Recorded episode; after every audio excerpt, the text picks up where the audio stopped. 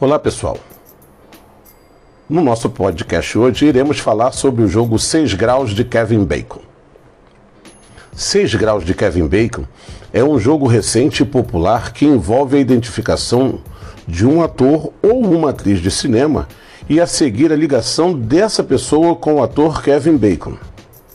Até o momento em que esse texto foi escrito, esse jogo podia ser jogado no site da internet www.cs.virginia.edu/oracle. Tomemos Richard Gere como exemplo. Gere participou do filme Cotton Club, juntamente com Lawrence Fishburne, que participou do filme sobre meninos e lobos com Kevin Bacon. A ligação Gear, Fishburne Bacon tem dois graus de separação, uma vez que a pessoa-alvo não é contabilizada.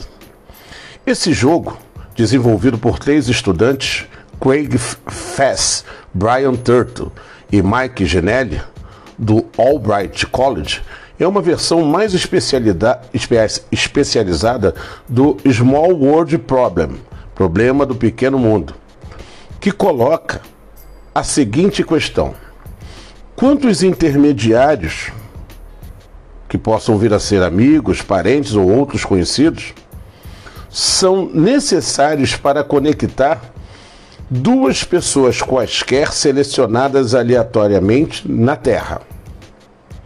Isto é, para quaisquer duas pessoas na Terra, qual é o número de graus de separação entre elas?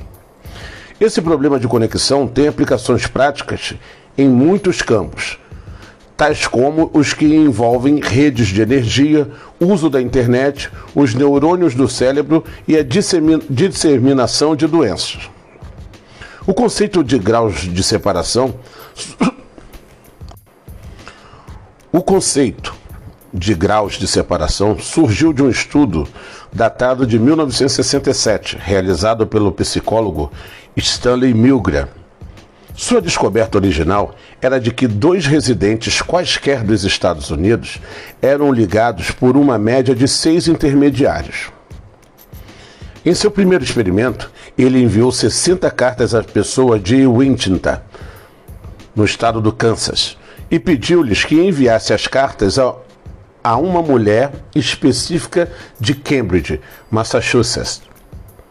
As pessoas eram instruídas a entregarem as cartas em mãos de conhecidos que, segundo eles, pudesse alcançar a pessoa alvo diretamente ou através de outros conhecidos. 50 das 60 pessoas participaram e três das cartas alcançaram o alvo. Dois experimentos subsequentes tiveram baixas taxas de finalização. Porém, Milgram, ao final, alcançou a taxa de 35% de completamento e descobriu que para cadeias com completadas, o número médio de intermediários era em torno de 6. Assim, os dados originais de Milgram levaram ao conceito conhecido como 6 graus de separação. Entretanto, aqui duas questões chaves. Os dados originais de Milgram eram bons? Os dados originais justificam o conceito 6 graus de separação?